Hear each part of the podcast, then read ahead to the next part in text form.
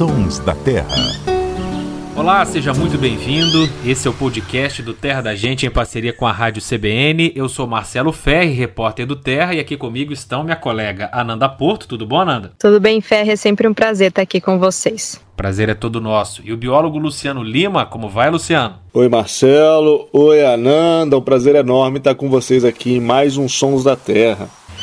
E se você ficou intrigado com esse som aí, você que ouve pela CBN ao longo do programa Giro CBN está ouvindo essa vocalização e está curioso para saber qual é o dono da voz, ou se você ouviu no comecinho do podcast, vai ficar ainda mais surpreso ao saber qual é o bicho dono dessa voz. Pois acredite, é um felino.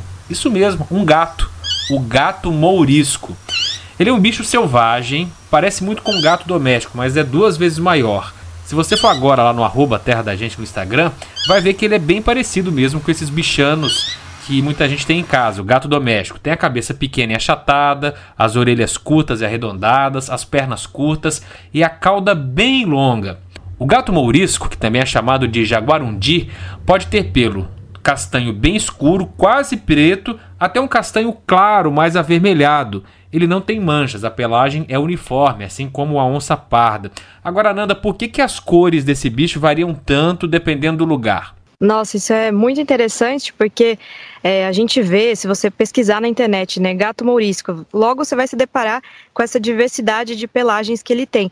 E se você não, não sabe que dependendo do ambiente é, é outra cor, a gente pode achar aí que são outras espécies, né? Ou até alguma, alguma alteração mesmo na, no, na pelagem, né? Alguma coisa genética. Mas na verdade o gato mourisco ele tem um pelo que se altera desse tom mais cinza até um mais chamativo que chega a ser assim um pouco alaranjado, avermelhado, né? Cada um enxerga de uma forma, mas isso varia com o ambiente que ele está. É uma forma de adaptação, porque é um felino, né? Ele tem uma capacidade muito grande de, de camuflagem, ele tem essa habilidade e a pelagem tá, tem a ver com, com o ambiente que ele está inserido, né? Então, a, em ambientes mais abertos a gente vai encontrar, por exemplo, na caatinga normalmente é esse tom mais alaranjado. Então, é interessante porque a gente vê até uma é, uma combinação aí, né, do animal com o ambiente que ele tá para ele conseguir com, fazer os comportamentos dele, seguir o ciclo natural e, e ter esse dom de camuflagem, né? Apesar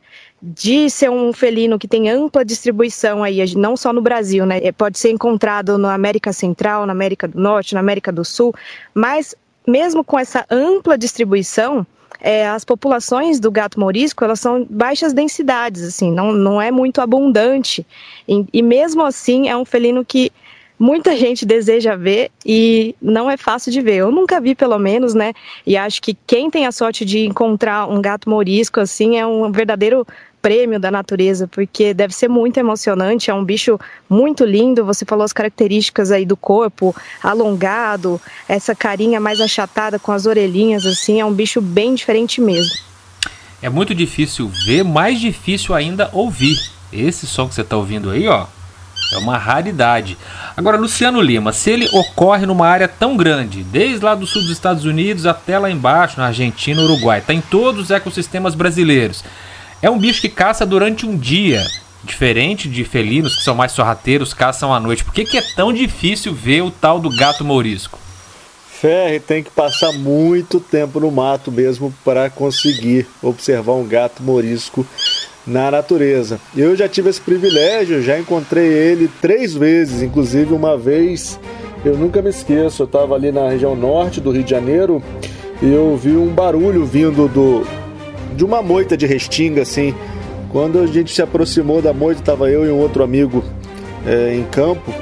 É, quando a gente se aproximou dessa moita, apareceu um gato morisco que botou a cara na moita e meio que deu uma rosnada mais aguda, parecendo um pouco com essa vocalização que a gente mostrou aí agora e desapareceu. E aí daqui a pouco ele voltou e fez a mesma coisa. Eu falei, cara, esse bicho tá com um filhote aqui. A gente olhou dentro da moita, tava lá um gatinho. Mas eles são, todas as espécies de gatos, é, eles são ariscos, né? Não apenas porque também tem essa. Eles, eles são caçadores, né? Então tem todo um, um trabalho de se manterem menos notáveis pelos animais para conseguir caçar, mas também porque grande parte desses animais também são presas, né? Inclusive a gente tem alguns estudos que mostram que regiões que você tem uma grande quantidade é, de jaguatirica, por exemplo, essas espécies de gatos do mato pequeno ocorrem em menor é, quantidade. Não porque eles competem só para o alimento, mas também porque se a jaguatirica tiver chance, ela vai acabar matando é, algum desses gatos do mato. É, e é um bicho interessantíssimo. Eu acho que se tivesse valendo é, algum dinheiro aí, essa adivinhação da vocalização de hoje, ia ser difícil em ganhar, porque eu, eu, eu também não conhecia, fiquei surpreso é, quando tocou aí saber que é o gato morisco. Óbvio, eu sabia que a gente ia, o nosso papo era sobre o gato morisco, mas nunca havia ouvido essa vocalização. E uma curiosidade, né? A gente falou dessa pelagem que se altera, né? É, e dessa diversidade de ambientes que ele ocorre mesmo, até ambientes mais fechados, de floresta, áreas mais abertas e até já com interferência humana, né? Ele tem uma certa adaptação. É, uma outra curiosidade é que além dessa variação da pelagem, que vai do cinza a esse tom avermelhado que a gente falou, pode ocorrer sim alguns casos de gato morisco melânico, né? A gente já mostrou é, registros de câmeras trap, né? Apesar de. Melânico quer dizer que ele é todo preto. Isso, é, todo preto. E aí fica muito diferente, né? É fácil até, assim, dependendo da situação, você confundir é, esse gato, saber não identificar o certo qual que é, né?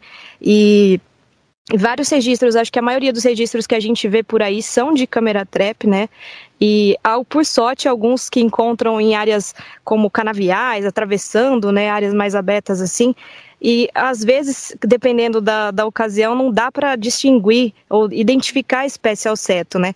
Mas ele tem essa, essa, esse corpo mais avantajado, né? É, que pode atingir aí uns 80 mais um pouquinho mais de 80 centímetros, a cauda é muito longa, que pode atingir quase 60 centímetros, e é uma espécie que é bem maior, se a gente falar né, do gato doméstico, ele pode pesar entre uns 3, 9 quilos aí, pelo que pesquisas já levantaram.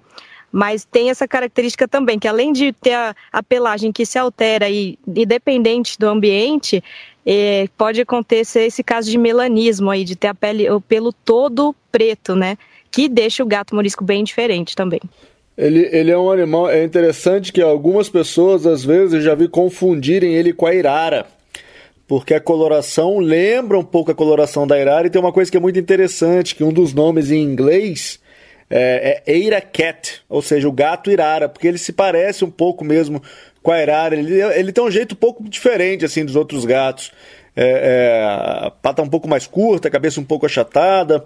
É, falando, a gente falou de nome aí, o nome Jaguarundi vem do tupi, né? Quer dizer é, jaguar, gato escuro. Então é referência aí a essa questão da, da coloração. E, e, e, só que ele não é parente do jaguar, ele não é parente da onça. É muito interessante que até recentemente, inclusive, o jaguar um dia era colocado no mesmo gênero da onça parda, do puma. E, e a gente sabe que eles são parentes bem, bem próximos. O, o puma e o jaguarundi são os parentes vivos é, mais próximos entre si aí. É, e esses dois juntos são parentes, por incrível que pareça, do guepardo, aquele gato super veloz lá da África. Então é um animal super interessante em termos de comportamento, história evolutiva, é, é, várias, várias, várias coisas. Um bicho bem legal mesmo. Acho que vale a pena também falar um pouquinho desse comportamento, né? Você falou dele se assemelhar assim com a Irara, acho que tem a ver até com a forma que ele se locomove, né? Alguns registros que mostram ele atravessando áreas mais abertas, de fato dá para confundir aí.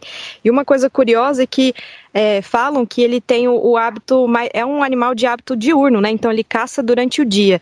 E a alimentação varia aí a dieta do gato mourisco, mas entre pequenos mamíferos, répteis, aves terrestres. Então também é uma espécie, né? A gente sempre gosta de ressaltar aqui porque que a gente fala do bicho, não só pelas características impressionantes que ele tem, mas pelo papel que ele desempenha na natureza, né? Apesar de não ser considerado ameaçado, ter ampla distribuição, é uma espécie fundamental também aí para toda a cadeia, com certeza. Ficou curioso? Dá um pulo lá no arroba Terra da Gente, você vai ver como o gato morisco é bonito e merece ser preservado. Eu falei do som, que é muito raro, mas não dei o crédito para esse som aí, ó. A gente colocou aqui no programa e está repetindo agora. Ele foi feito pelo Sharon Matola em 1997, olha como é raro. 1997, depois disso são raros os, os outros registros, a gente só achou esse. E essa gravação foi feita lá em Belize, que é um país ali da América Central.